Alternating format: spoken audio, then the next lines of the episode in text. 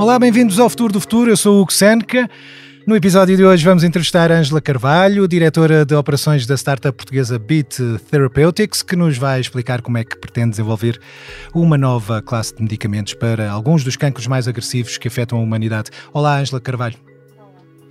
Ângela Carvalho concluiu no ano de 2009 a licenciatura em Engenharia Biomédica no Instituto Politécnico do Porto e aprofundou conhecimentos na década seguinte com um mestrado e um doutoramento na Faculdade de Engenharia da Universidade do Porto. Trabalhou no Instituto Nacional de Engenharia Biomédica e pouco depois transitou para o Instituto de Investigação e Inovação em Saúde da Universidade do Porto. Depois do doutoramento, focou estudos na área do cancro, com o desenvolvimento de novos dispositivos que realizam biópsias líquidas e no currículo tem ainda trabalho feito na transferência de tecnologias para o circuito industrial. Em agosto, ajudou a fundar a Beat Therapeutic, que viria a ganhar o prémio Jovem Empreendedor da Associação Nacional de Jovens Empresários, já em janeiro de 2024. Tem 35 anos de idade e é diretora de operações da Beat Therapeutics. É tão importante e difícil escolher a pessoa certa para conduzir um podcast. Contrariamente ao inovador Audi Q8 e-tron, que é tão fácil escolher conduzir. Um automóvel cujo sistema de tração nos prende à experiência de condução. Da mesma forma que este podcast nos prende ao sofá ou até ao banco confortável do seu Audi. E tudo isto enquanto contemplo o design inovador composto por anéis em 2D e uma grelha frontal iluminada. E mais um conjunto de coisas que transmitem a ideia de vanguarda da técnica e inovação. Já inovadora, também foi a forma como introduzi todas estas características a uma velocidade quase equivalente à de um Audi. Bom, eu sei que o apanhei aí na curva com todas estas vantagens a meio do episódio, mas já pode ir em direção ao podcast ou até em direção a um concessionário Audi. Audi. O futuro é uma atitude. Ângela Carvalho, obrigado por ter respondido ao repto do futuro do futuro. Comecemos então por tentar perceber o que anda a fazer a Beat Therapeutics. Será que este hum, composto, este medicamento BBIT20, se é que estou a dizer bem, uh, pretende ou pode substituir os tratamentos para o cancro que são feitos com quimioterapia? Obrigada por me receber. Uh, começo por apresentar a Bit Therapeutics. Uh, tal como referiu, é uma empresa que foi fundada em agosto de 2023 na área da biotecnologia e que se foca no desenvolvimento de terapias inovadoras contra cancros agressivos. Passando à sua primeira pergunta, neste momento não nos é possível uh, referir-se este potencial agente terapêutico poderá ou não substituir a quimioterapia. Estamos a realizar ensaios que nos permitem verificar que, isoladamente, mostra maior eficácia que quimioterapia em vários, em vários cancros, mas que em combinação com a quimioterapia tem um efeito potenciado, ou seja, existe aqui uma sinergia entre a quimioterapia e, e o BBIT20 e por isso temos aqui duas potenciais portas de entrada para o tratamento de, para o tratamento de, de tumores que, que, ainda podem, que ainda podem e vão ser exploradas.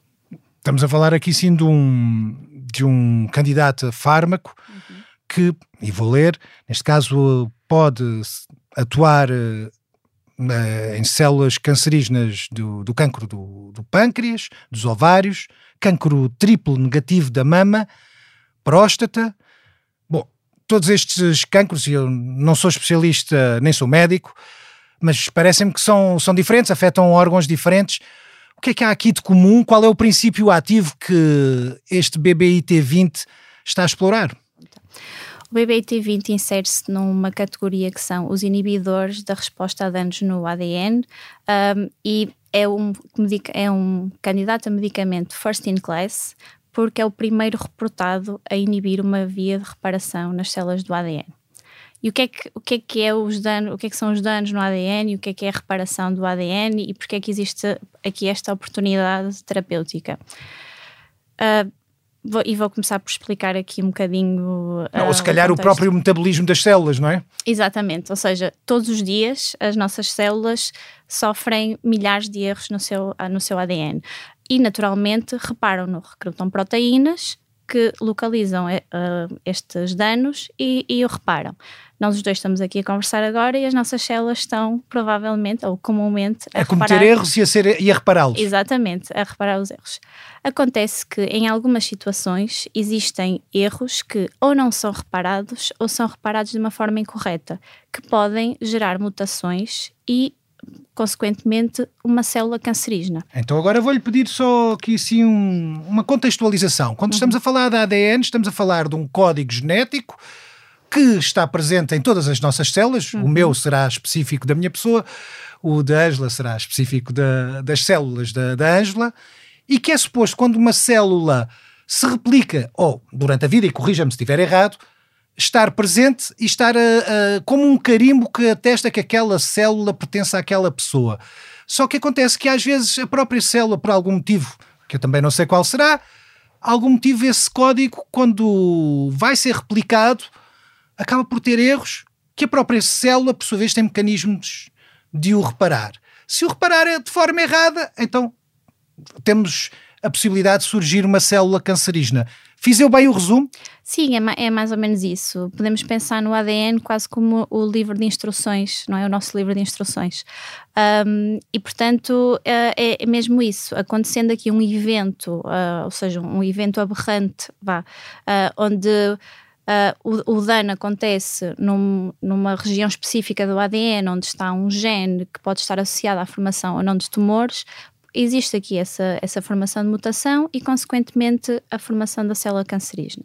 Depois, o que acontece é que a célula cancerígena, quando se começa a dividir, e tipicamente quando elas têm estas mutações, começam a dividir-se de uma forma descontrolada, uh, vai passando esse erro de, de, no, que tem no seu ADN para as células seguintes, formando-se aqui um tumor que, no seu global, tem erros na reparação do seu ADN. Portanto, a própria célula cancerígena acaba por ter um mecanismo que impede que seja corrigida e leva a que, a que proliferem mais células cancerígenas. Sim, devido a esse erro, existe a formação, a formação da célula cancerígena e ela depois encontra mecanismos alternativos para reparar o ADN, ou seja, para reparar o restante ADN e assim continuar a proliferar. Aquilo que nós fazemos com este candidato a fármaco é inibir uma outra via que é central na reparação do ADN e que, como estas células já têm estes erros associados, não conseguem de outra forma continuar a reparar o ADN e, por consequência, morre. E é um conceito uh, designado de letalidade sintética, onde utilizamos já aqui o princípio de que existe este erro uh, nas, células, nas células cancerígenas como uma porta de entrada para este, para este terapêutico e como uma porta de entrada à atuação uh, que de uma forma isolada não iria causar dano na célula, mas porque já existem os erros, uh, causa então aqui a letalidade celular. Neste caso, evita-se que a própria célula se corrija os erros que traz nos genes. Exatamente, ou seja, causamos ainda quase como um erro adicional e ao ter estes dois erros ela deixa de ter forma alternativa de se reparar e por isso morre. E como é que o medicamento, do que é que ele será feito o que é que, como é que ele entra em ação junto das células do, doentes? Esta terapia, na verdade, tem uma história muito interessante. Uh, começou, é, é, um, é um composto, ou seja, este terapêutico, muitas vezes, que inicialmente chamamos de composto quando criamos este derivado químico, uh, que derivou de um composto e uma fonte natural e que é interessante porque é quase como se estivéssemos ali uma fonte de material que estava inacessível à medicina moderna e porque nunca ninguém foi à procura dela, nunca ninguém a tinha encontrado. Uh, mas não é incomum na área farmacêutica, é muito comum nós termos outras terapias que uh, são derivadas de produtos naturais e mesmo terapias na área do cancro. E, portanto, começou-se por uh, extrair vários compostos desta fonte, desta fonte natural, uh, fazer várias modificações químicas uh, e depois fazer quase como uma validação de qual destes compostos seria o maior efeito antitumoral. Nos vários modelos testados, o BBT20 foi aquele que se destacou de todos os restantes. A partir daí, a equipa foi, a equipa de investigação foi uh, perceber qual o mecanismo de atuação e conseguiu perceber que existia aqui um mecanismo de atuação muito específico nesta via de reparação e que ao inibir esta via de reparação nas células cancerígenas, lá está, porque elas têm outros erros associados, causava aqui a, a morte solar. E é por isso que é um, uma terapia muito inovadora, porque é a primeira provada uh, a, a, mostrar que inibe exatamente aquela, aquela via de reparação do ADN. Há aqui umas duas ou três coisas que eu confesso que, que o meu pouco entendimento uh, não permite alcançar. Quando diz que foi testado em determinados modelos, estamos a falar uh, em cobaias, animais, hum. ou estamos a falar uh, num, só em agregados de células num disco de laboratório ou num, ou num tubo de ensaio? Estamos a falar de um composto que é extraído de, que, de origem natural, pode ou não dizer qual é, uma vez que já há um pedido de patente, presumo que eventualmente possa dizer, uh, que tipo de, de composto natural é este? Sim, começo por dizer um, o composto natural foi extraído da raiz de uma árvore que é nativa de, de várias áreas em África e na Ásia. Um, daí extraíram-se compostos e desses compostos fizeram-se modificações químicas que são agora os, os, vários, os vários potenciais terapêuticos que temos um, no nosso pipeline, digamos assim. Desses, o BB-8T20 destacou-se e, portanto, é aquele que estamos a é aquele que estamos a, a prestar os nossos esforços. Este nosso principal candidato a fármaco faz parte de um conjunto de derivados químicos de um composto extraído de uma árvore que é nativa de, de várias áreas da África e da Ásia, que, chama, que tem como nome Taberna Montana elegans. E era uma árvore que, de uma forma muito interessante, estava descrita na medicina tradicional como sendo utilizada para vários casos de tratamentos de malária e até de mulheres que tinham câncer da mama, e que foi isso que suscitou também a curiosidade. Uh, depois, a primeira validação com todos os compostos que foram extraídos foi realizada em vários modelos, mas de linhas solares e modelos de levedura, e depois, a partir daí, o BBIT20 tem vindo a ser testado uh, em modelos não só de linhas solares, mas também derivados de, em células tumorais que são derivadas de tumores de pacientes e também em modelos in vivo, ou seja, em modelos em ratinhos. E, e é o, este composto, quando é extraído, é suposto ele estar em contacto com as células que terá que tratar basta estar em contacto e produz efeito e entra dentro da, do núcleo da célula e altera-lhe os mecanismos todos de reparação, ou pelo contrário, tem que haver ainda um processo a algures eh, que leva a abrir as células ao, ao composto a este candidato a fármaco?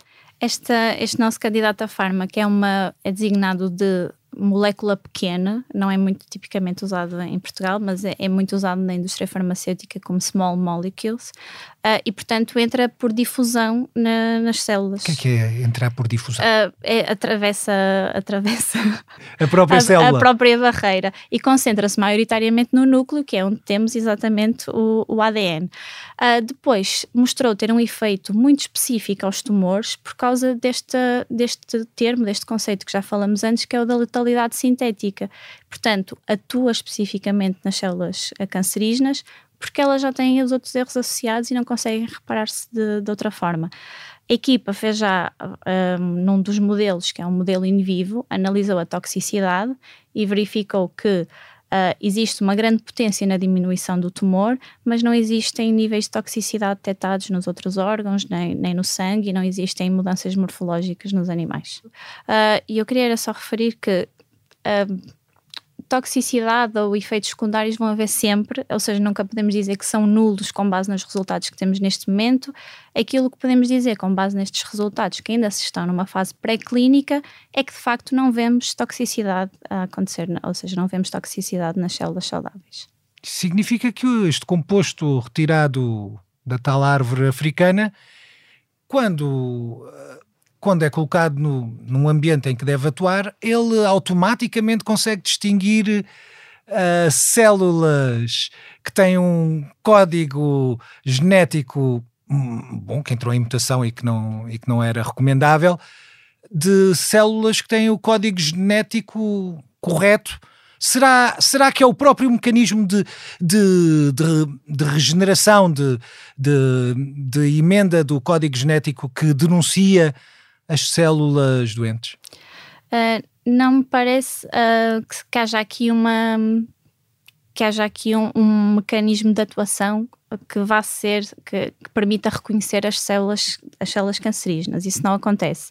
Uh, aquilo que nós conseguimos ver, e tal como estava a referir na, na pergunta anterior, é que de facto vê-se o efeito, ou seja, uh, de acordo com este mecanismo da letalidade sintética, conseguimos observar o efeito na redução e na eliminação das células tumorais sem existir toxicidade das, nas células saudáveis. E também porque as células saudáveis, como não têm outros erros na reparação do seu ADN, mais facilmente corrigem provavelmente algum potencial erro que possa induzir Uh, que possa induzir esta terapia. Vocês, ou melhor, a Beat Therapeutics está muito focada nos cancros mais agressivos, mas pelo mecanismo ou pelo princípio ativo que acaba de ser descrito, fica a ideia de que o na realidade isto poderia ser poderia tratar todo tipo de, de cancros ou não? Ou existe uma fronteira a partir da qual esta metodologia não produz efeito? Sim, uh, existem cancros que têm origens diferentes e nem todos uh, nem todos têm por base uh, erros na, na reparação do seu, do seu ADN. Aquilo que a equipa começou por fazer foi focar-se em primeira linha em cancros que tinham uma elevada instabilidade genómica, ou seja, que estão associados a este tipo de erros no seu ADN, e também em cancros onde existiam algumas mutações conhecidas e onde existiam outros tratamentos disponíveis, o que permitiu aqui também fazer uma combinação de tratamentos e perceber se conseguíamos aumentar aqui, uh, aumentar aqui a potência também nesses doentes que, apesar de já terem estas terapias disponíveis, continuam a precisar de terapias melhoradas porque ainda não são uh, eficazes. Vocês focaram-se nestes cancros não tanto por uma questão técnica, mas por uma questão de necessidade, ou eu estou a, a ser demasiado simplista? Não, acabou por ser conseguirmos focar em cancros onde existe uma elevada necessidade terapêutica, ou seja, cancros como o do pâncreas, uh, cancros como o triplo negativo da mama, uh, do ovário e no da próstata é um, um, subtipo específico de cancro que é o resistente à castração. No entanto, quando o, o, este composto, ou seja, quando este agente terapêutico começou a ser estudado, uh, foi feita uma análise por várias linhas solares de vários cancros e verificou-se ainda efeito em outros. Mas chegamos a uma fase em que é preciso escolher Uh, os exatamente, inimigos. exatamente. Uh, quais são os nossos verdadeiros inimigos e, e neste momento uh, um, estamos a tentar direcionar os nossos esforços para colocar o cancro pancreático como a nossa aplicação clínica prioritária. Não há, estamos, não há ainda um medicamento, estamos a, estamos a falar de, de, uma, de uma investigação que está em fase pré-clínica. Vocês têm. Qual é a vossa expectativa para quanto aos primeiros testes clínicos? E passa a redundância, mas é para as pessoas perceberem o que, é que são testes clínicos, uh, neste caso, com humanos. Exatamente, e isso é, é, muito, é muito importante referir. Nós, neste momento, todas estas considerações que fazemos sobre a terapia são feitas utilizando modelos pré-clínicos que são obrigatórios uh, e que nos mostram exatamente como é que a terapia se poderá comportar mais tarde. Uh, no entanto, existem várias considerações que só vamos conseguir fazer quando fizermos os ensaios em humanos. Uh, neste momento, nós estamos na, na, fase que se chama de otimização do candidato e, portanto, temos o nosso candidato a terapêutico, ou este nosso candidato a fármaco, e estamos agora a prepará-lo na, na área da transferência de tecnologia para, e a direcioná-lo a uma aplicação clínica. O que é que isto quer dizer? Estamos a garantir que neste momento conseguimos ter uma produção em larga escala desta, desta molécula, uh, que ela é produzida sob boas práticas uh, por uma organização ou por uma instituição regulamentar que segue as normas regulamentares, depois realizar novamente alguns dos ensaios clínicos em outra instituição que também segue boas práticas e que também é obrigatória. Passado essa fase e tendo bons resultados, também aí conseguimos fazer um pedido de que tipicamente se chama de Investigational New Drug, ou seja, um pedido onde apresentamos todos estes resultados e nos é ou não um, atribuída a possibilidade de fazer o primeiro ensaio clínico. E uh, considerando é, toda esta fase de desenvolvimento, contamos, já estamos à espera de poder entrar em ensaios clínicos em 2027, ou seja, daqui a três anos serão ensaios clínicos que pretendem fazer aqui na Europa, em Portugal? Estão em conversações, presumo eu, com, com as entidades europeias, com os reguladores europeus e também portugueses, não? Uh, sim, isso é algo que ainda não está totalmente definido, porque existem aqui algumas algumas agências regulatórias que mais facilmente aceitam ensaios feitos noutros países do que o contrário nós gostávamos muito de poder fazer o um ensaio junto da, da, nossa população, não é? E, e, principalmente vindo do Porto e vindo do, do ecossistema da Universidade do Porto, que junta uh, faculdades com hospitais, gostávamos muito de, de, poder realizar cá. Não temos isso ainda definido, porque vai depender muito também, às vezes, do investimento que conseguimos angariar, de onde vem esse investimento e depois o que é que, o que, é que nos é pedido ou como é que podemos uh, dirigir aqui o desenvolvimento da terapia. Uma última questão antes de entrarmos aqui na fase dos desafios. Uh, há uma ideia de como é que ele, como é que este medicamento, se for aprovado, poder, poderá vir a ser uh, administrado? Será por via oral? Será por via venosa? Será será um, um adesivo que se coloca na pele? Que, como é que se pode administrar este tipo uh, de, de, de composto no futuro? Esse é um, um, dos ensaios que nós ainda precisamos de realizar. Neste momento, todos os nossos modelos têm sido feitos por via uh, venosa, mas queremos também perceber se, tal como noutros um, inibidores de resposta ao dano do ADN, podemos, por exemplo, transformar, uh, transformar este terapêutico numa toma oral.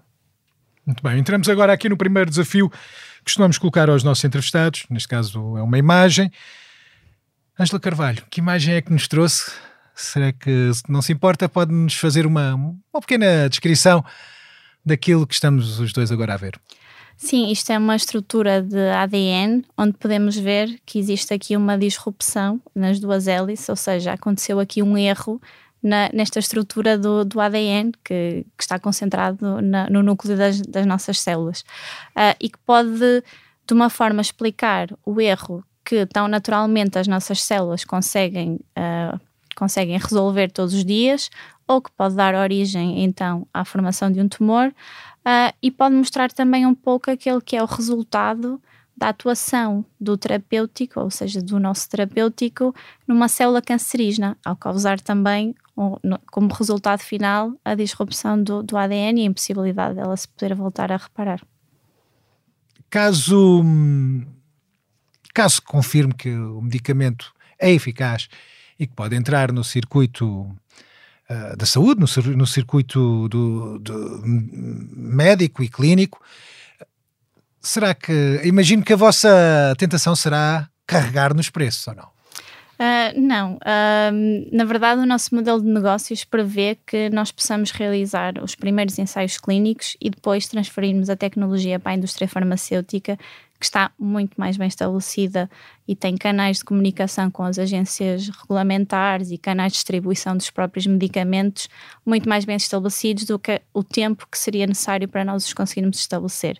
Portanto, a nossa ideia é valorizar este terapêutico, diminuir aqui quase como que o risco associado ao seu desenvolvimento para ele se tornar apelativo à indústria farmacêutica e para investirem nele numa, numa fase seguinte. Um, Mas há, de qualquer modo, há uma necessidade tão grande, até porque são cancros que, hum, que em 70% dos casos redundam em, em fracasso o tratamento, uh, que são difíceis de tratar e que e quase que surgem como uma, um atestado de óbito antes do tempo, quando, quando, quando são diagnosticados. Imagino que a tentação, neste caso, uh, da, do próprio mercado impor as suas leis seja grande. Sim, eu acho que isso é mais comum, talvez, em países como os Estados Unidos, onde os hospitais funcionam como, não é, como agentes privados e as seguradoras conseguem definir bastante bem os preços de, de dos medicamentos.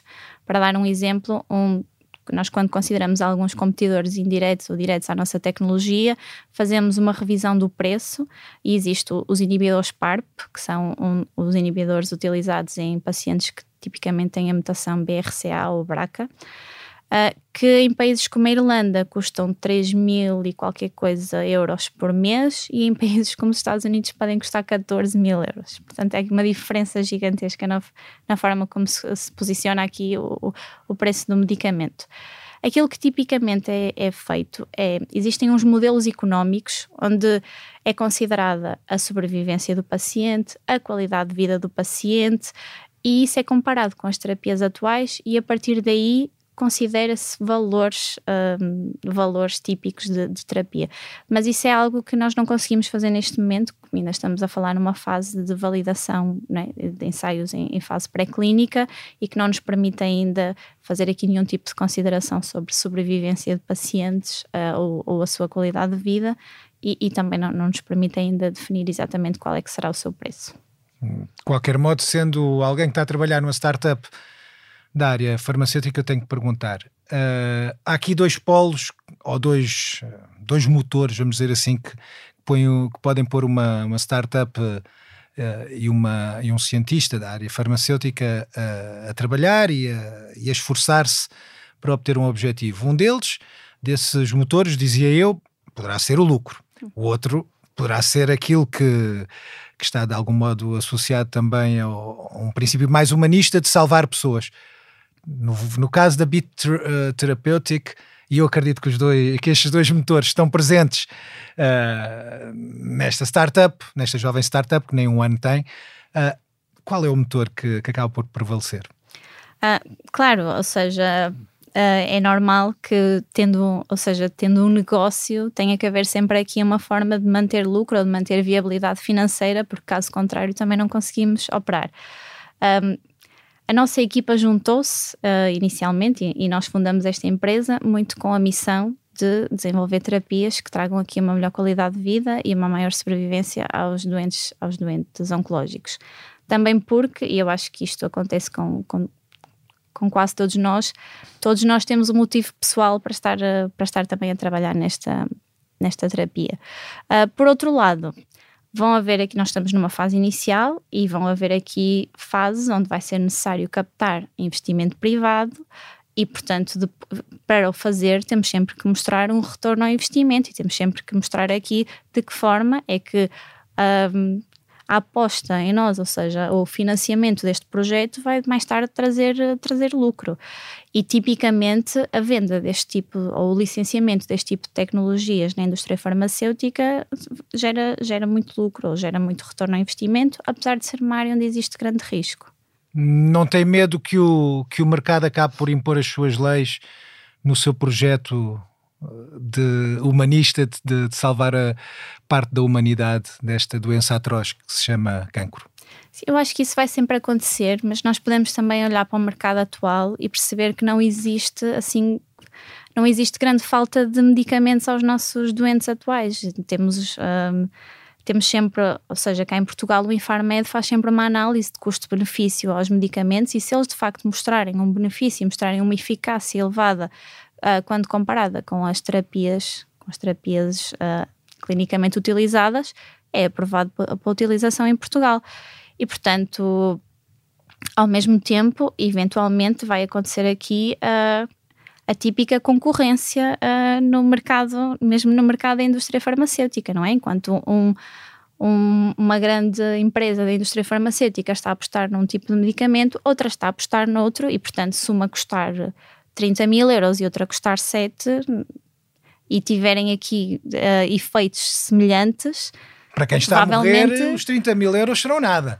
Claro, acredito, que sim, mas acho que também existe uma. Eu, eu consigo compreender o facto das indústrias farmacêuticas serem indústrias que geram bilhões de lucro, mas uh, se olharmos para o nosso panorama atual, eu acho que nós estamos muito bem servidos e com preços uh, que eu considero justos ou, ou, ou preços que são que não que não colocam muita ou muito esforço nos, nos, nos doentes atuais uh, e aqui, aqui nesta área, para ser sincera, não posso dizer que tenho muito conhecimento de do custo de todas as terapias ao cancro que existem em Portugal. Tenho a ideia de ir falando com alguns doentes exatamente daqueles que são os custos associados a tratamentos e acho que, que estão E gostaria de fazer servidos. algo do, na média, seria isso? Sim, é, é, como digo, isto acaba por ser um, acaba por ser seguir aqui um plano, uh, ou seja, são realizados todos esses estudos para, para verificar de que forma é que o medicamento, uh, também aqui associado o custo de produção, por exemplo, se houver um custo de produção uh, muito superior, provavelmente a terapia vai ter um custo superior. Isto acontece quando se estas árvores de que falou, estas árvores de que falou serão raras. Será que faria sentido ter uh, um bosque destas árvores no futuro? Aqui em Portugal? Isso, isso, não, isso seria interessante, mas nós uh, estamos a implementar uma metodologia onde não é preciso recorrer, onde não é preciso recorrer à raiz da árvore, porque talvez causasse aqui algum, alguns problemas uh, e, portanto, esse, esse, não, será, não será um problema. Um, mas sim, é, existem várias coisas que têm que ser consideradas e que têm que ser tidas em consideração e que talvez nesta fase não seja possível, neste momento, definir exatamente qual, em, em que gama de preços um, um, medicamento como este estaria. Já a indústria já contactou alguma vez a vossa empresa para tentar saber um pouco mais sobre este produto? Como é que como é que está a evoluir a parte, a, a, vertente empresarial da Bit Therapeutics? Nós, na verdade, já fizemos o contrário. Ou seja, uh, antes de lançar o, este projeto empreendedor ou, ou de constituir a empresa, decidiu-se realizar todo um conjunto de validações junto daqueles que são considerados os utilizadores finais, para perceber exatamente se estamos a responder a uma necessidade, se isto era um terapêutico em falta e, e se a indústria farmacêutica que teria interesse, teria interesse por ele. Falamos com oncologistas, falamos com doentes e falamos também com a indústria farmacêutica. Percebemos que é uma terapia que tem muito interesse, mas tem muito interesse numa fase de desenvolvimento um pouco mais avançada, ou seja, a indústria farmacêutica pretende aqui também diminuir um pouco o seu risco ao, uh, ao tomar uma tecnologia e para nós foi muito interessante porque permitiu-nos perceber exatamente que tipo de ensaios é que podíamos apostar inicialmente, de forma a preparar também o composto a, a ser mais, digamos que, apetecível para, para, a indústria farmacêutica. Entramos agora no segundo desafio, que, que eu sei que tem a ver com um som que, por sua vez, está relacionado com esta área, com esta vertente empresarial da, da Bit Therapeutics. Vamos então ouvir um som que a Ângela Carvalho nos trouxe para escutar.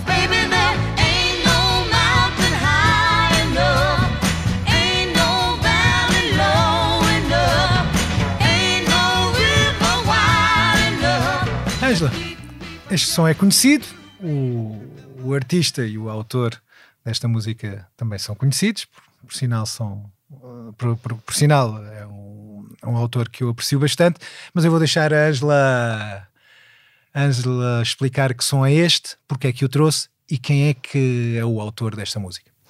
Ah, então, esta música é de Marvin Gaye e Tammy Terrell. Um, e eu trouxe-a uh, porque o refrão para mim simboliza muito aquilo que é a jornada empreendedora uh, e a jornada daqueles que, que, que, trabalham diariamente com um objetivo. Um, não te esqueça de dizer qual é o refrão, força. Ah, sim, uh, que é Ain't no, no Mountain High Enough. Um, e que para mim significa que se estivermos a trabalhar numa área ou se estivermos a trabalhar com um objetivo uh, que nos toque e que nos motive, vai haver sempre determinação para superar todos os desafios e obstáculos que certamente vão aparecer durante esta jornada.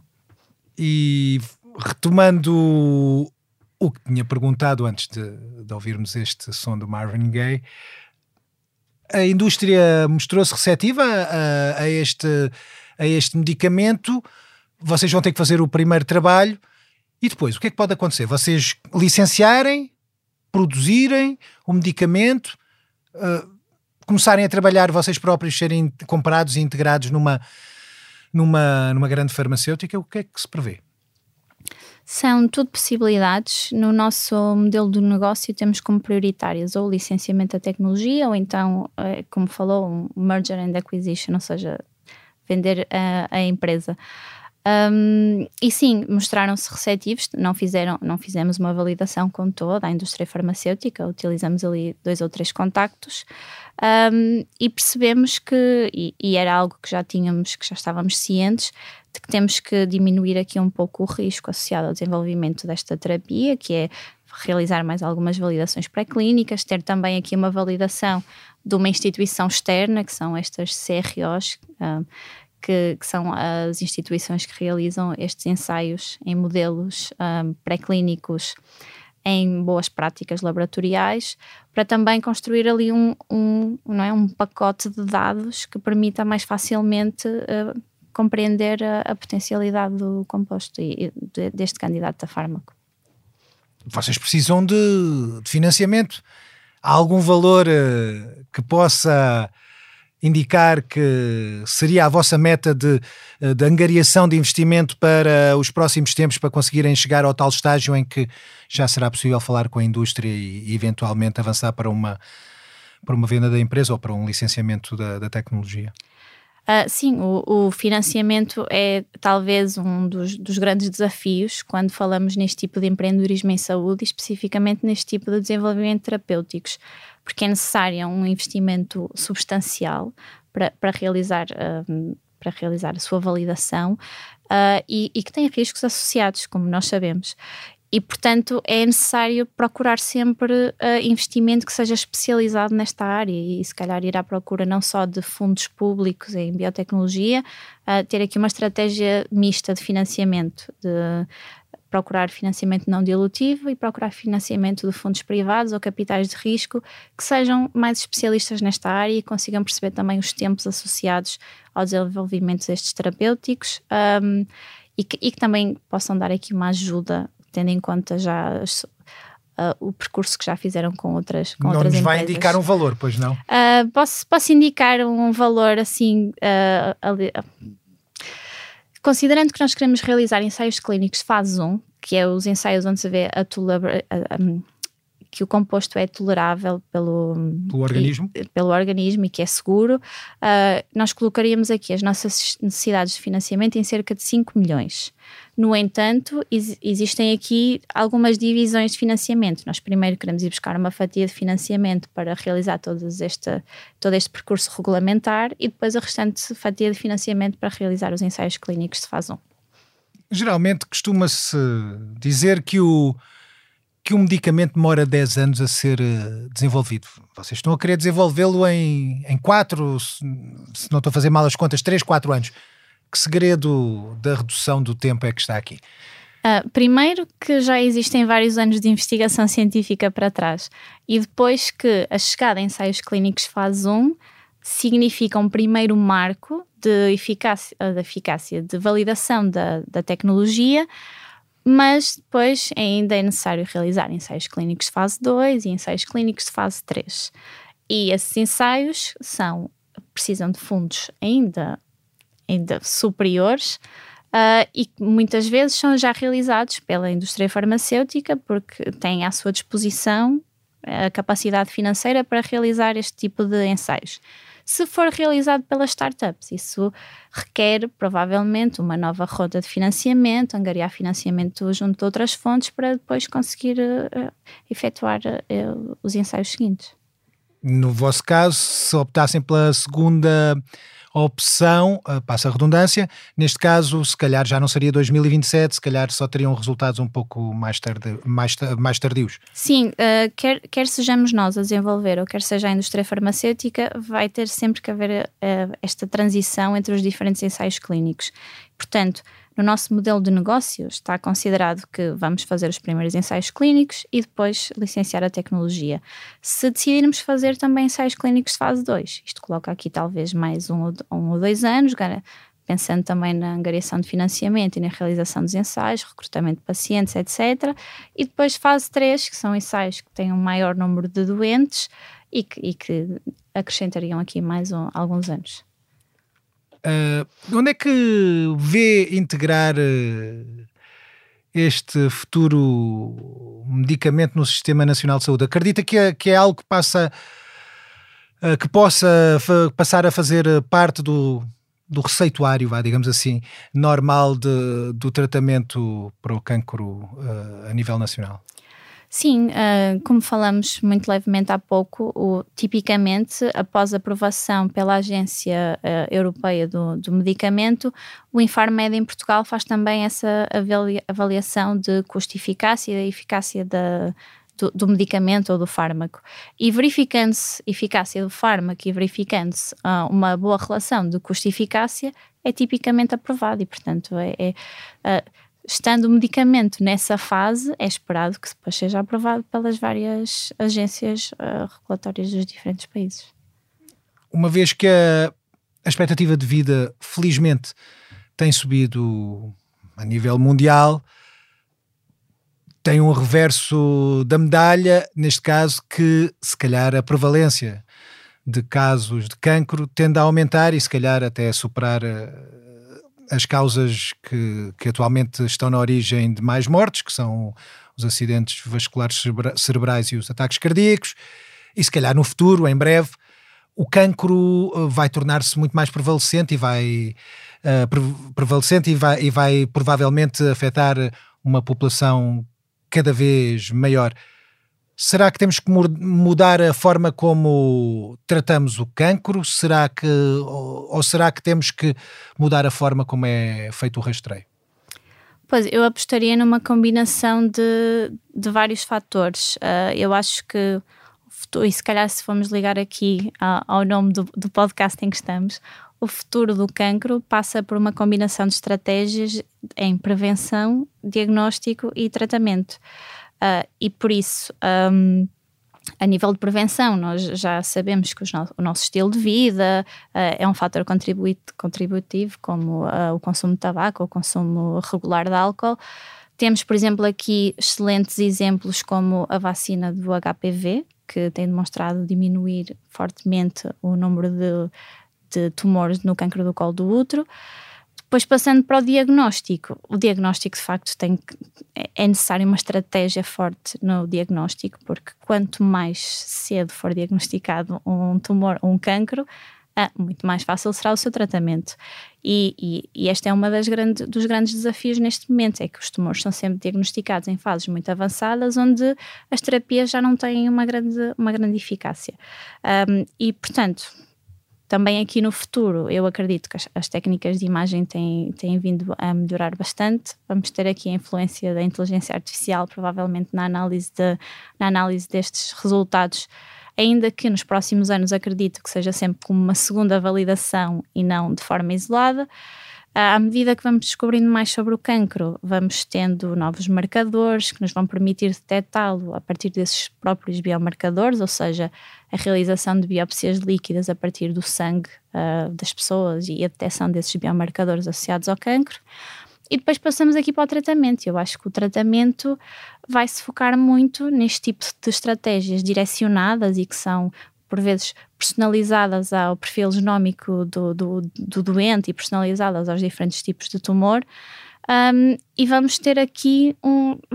Vamos, vamos lutar por ter um, um futuro com tratamentos onde os pacientes têm uma maior qualidade de vida para além da maior, de uma maior sobrevivência.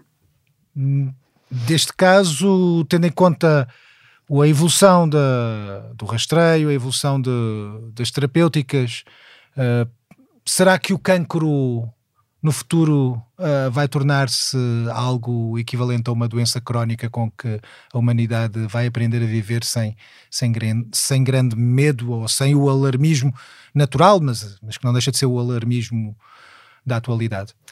Eu creio que pode acontecer, não para todos os tipos de cancros, temos que considerar aqui que o cancro é um conjunto muito complexo de doenças, mas temos neste momento doentes que estão a fazer tratamentos há 10, há 12 e há 15 anos e quase que já vivem, não é? como se tivessem uma doença crónica que realizam tratamentos, às vezes de seis em seis meses ou de forma anual.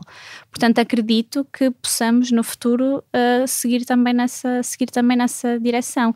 Aquilo que é importante aqui, como estava a dizer antes, é que então esses tratamentos possam garantir aos doentes que têm boa qualidade de vida, ou seja, baixos efeitos secundários, que os permitam manter uma, uma vida, uma vida exatamente com boa qualidade e, e, e mais longa. Chegamos ao fim desta entrevista animados com o otimismo e o engenho de Ângela Carvalho e também de Marvin Gaye. Na próxima semana, o Futuro do Futuro voltará com mais um convidado pronto a desvendar algumas das coisas mais complexas deste universo. Eu sou o Hugo Seneca, a sonoplastia esteve a cargo de Tomás Delfim e João Ribeiro. Pode ouvir-nos nas várias plataformas e também no site do Expresso. Até lá já sabe, o futuro faz todos os dias.